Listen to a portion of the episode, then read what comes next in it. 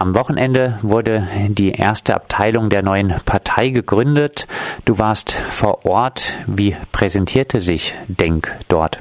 Eigentlich war es von vornherein eine Veranstaltung, die ein bisschen hektisch lief, dass also Sicherheitsleute davor standen, weil bestimmte Proteste angekündigt waren von äh, bestimmten rechten äh, xenophoben Gruppen in den Niederlanden, was eigentlich die Debatte in dem Land äh, hier ziemlich prägt seit den größeren Asylprotesten hatten wir auch mal ein Interview zu gemacht vor einem halben Jahr so oder im Dreivierteljahr im Herbst. Das heißt, man war ein bisschen angespannt, äh, was jetzt so passieren mag. Es gab auch später noch einen kleinen Protest.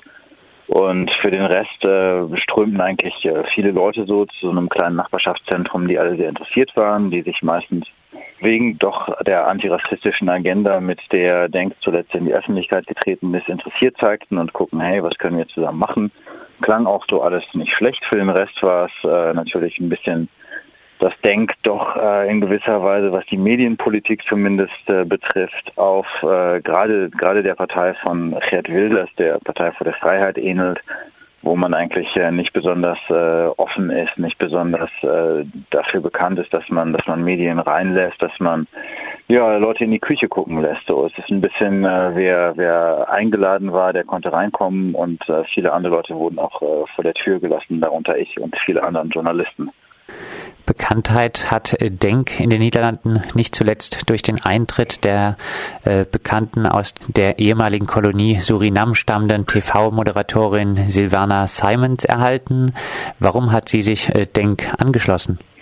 Now, äh, Silvana Simons ist zunächst mal eine Person, die ähm, auf durchaus überzeugende Art und Weise eine explizit antirassistische Agenda vertritt. Und zwar in ihrem Einsatz gegen Schwarte Piet. Für die Leute, die das nicht kennen, Schwarte Piet ist der, der Sidekick, der Gehilfe vom Nikolaus, von Sinterklaas. Und ähm, der ist schwarz im Gesicht in der Tradition des Blackfacing. Und sowohl äh, der Sinterklaas als auch Schwarze Piet sind sehr beliebt. Also die Leute lieben äh, Schwarze Piet, sind umso geschockter, dass irgendjemand sagt, hey, das ist rassistisch. Und Silvana Simons sagt sehr explizit und sehr überzeugend, das ist rassistisch. Dafür ist sie bekannt, äh, dafür ist sie in den letzten Monaten, äh, Jahren sehr viel angefeindet worden. Und noch mehr ist sie angefeindet worden, seit sie beschlossen hat, im Ende, Ende Mai war das, ähm, dass sie Denk beitreten wird. Nun passt Silvana Simons Denk prima in die Agenda, weil sie eigentlich so eine Art äh, Galionsfigur ist, die, die quasi mit ihrem bekannten Namen den antirassistischen Aspekt von der Agenda der Denkpartei oder der Denkbewegung betont. Absolut, was das angeht, äh, das ist die, die, ähm, wie sagt man, die komplexe Geschichte bei der ganzen Debatte. Am Einsatz von Silvana Simons gegen äh, Swarte Piet und ähm, alles, was damit zusammenhängt, ist absolut nichts falsch. Und wenn man sich anguckt, welche Reaktionen sie hervorgerufen hat, welche Reaktionen, was für ein Shitstorm äh, der übelsten Sorte über sie ausgeschüttet wurde in den sogenannten sozialen Medien, ähm, sie hat nichts anderes verdient, als dass man sich an ihre Seite stellt dafür. Es gab zum Beispiel äh, Leute, die auf Facebook ankamen und meinten, wir, wir wollen einen Abschiebetag ausrufen äh, für Silvana Simons am 6. Dezember. 6. Dezember ist der Tag, an dem äh, Sinterklaas und Zwarte Piet sich wieder der Legende nach ähm, aus dem Land bewegen. Hier, die kommen also immer im November an für die große Nikolausfeier und wenn Nikolaus vorbei ist, fahren die wieder zurück äh, aus dem Land. Und das wollte man dann eben mit äh, Silvana Simons als sogenannter Schwarzen Piet dann auch machen. Und dieses Ding hat, was weiß ich, wie viele tausende Likes bekommen. Und es gab noch schlimmere Geschichten. Also da hat Silvana Simons nichts anderes verdient als äh, Solidarität dafür. Sie ist in die Partei eingetreten. Wie fallen sonst die Reaktionen unter Migrantinnen auf Denk aus? Man muss eigentlich sagen, dass das Denk ähm, auf der Agenda zumindest einen Ansatz vertritt, äh, der Leute von allen möglichen Richtungen einbeziehen will. Das verkennt, das wird oft verkannt, wenn man, wenn man sagt, es ist eine Multikulti oder eine Migrantenpartei. Sie haben tatsächlich einen Ansatz, dass sie auf der Agenda, ja, dass sie alle Leute mit einbeziehen wollen und das bezieht auch durchaus äh, weiße Holländer mit ein. So ist es nicht, dass sie sagen, wir sind nur für Minderheiten, aber wir sind für alle und dazu gehören Minderheiten eben auch. Und aus ähm, migrantischen Antworten ist eigentlich auch, oder aus den Reaktionen ist eigentlich auch zu sehen, dass sich davon verschiedene Leute, viele Leute angesprochen fühlen. Und das hat man zum Beispiel auch gesehen, durchaus bei dem Treffen in Breda am Sonntag. Es kamen also Leute von allen möglichen Hintergründen, äh, migrantische Leute, aber eben auch weiße Niederländer. Die beiden aus den Sozialdemokraten rausgeworfenen Tunahan Kutschu und Selçuk Öztürk haben Denk gegründet.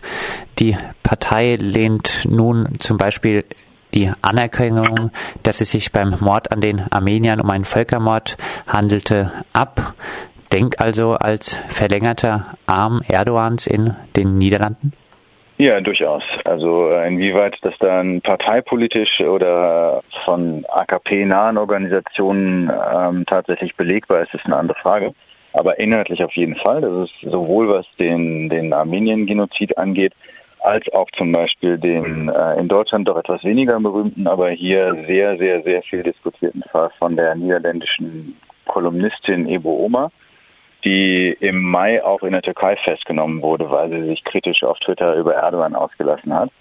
Und die ist dort lange festgehalten worden. Inzwischen ist sie wieder hier und hat von den sogenannten Neder-Türken, den niederländischen Türken, wurde diese Festnahme bejubelt äh, und verteidigt in Online-Foren und man hat sich also in einer ähnlich hasserfüllten Weise, wie sich weiße Rassisten über Silvana Simons ausgelassen haben, hat man sich gefreut, dass Ebro Oma, die ja türkische Eltern hat und aber hier in den Niederlanden eine bekannte und bissige Kolumnistin ist, dass sie endlich mal einen drüber bekommen hat. Es gibt auch noch den Hintergrund, Ebro Oma denkt, dass sie von niederländischen Türken verpfiffen wurde, dass man sie angezeigt hat. Äh, dass äh, aus dieser Richtung es eigentlich gekommen ist, dass sie festgenommen wurde in der Türkei.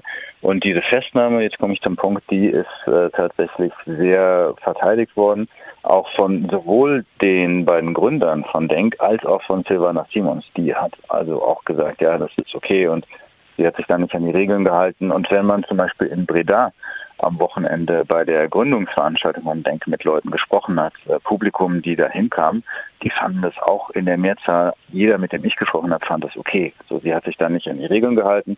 Was geht sie auch dahin, wenn sie die Türkei so schlimm findet? Ähm, das war so der Tenor eigentlich. Denk ist in den Niederlanden momentan wohl eigentlich in aller Munde. Welchen Einfluss hat Denk auf den gesamtgesellschaftlichen Diskurs?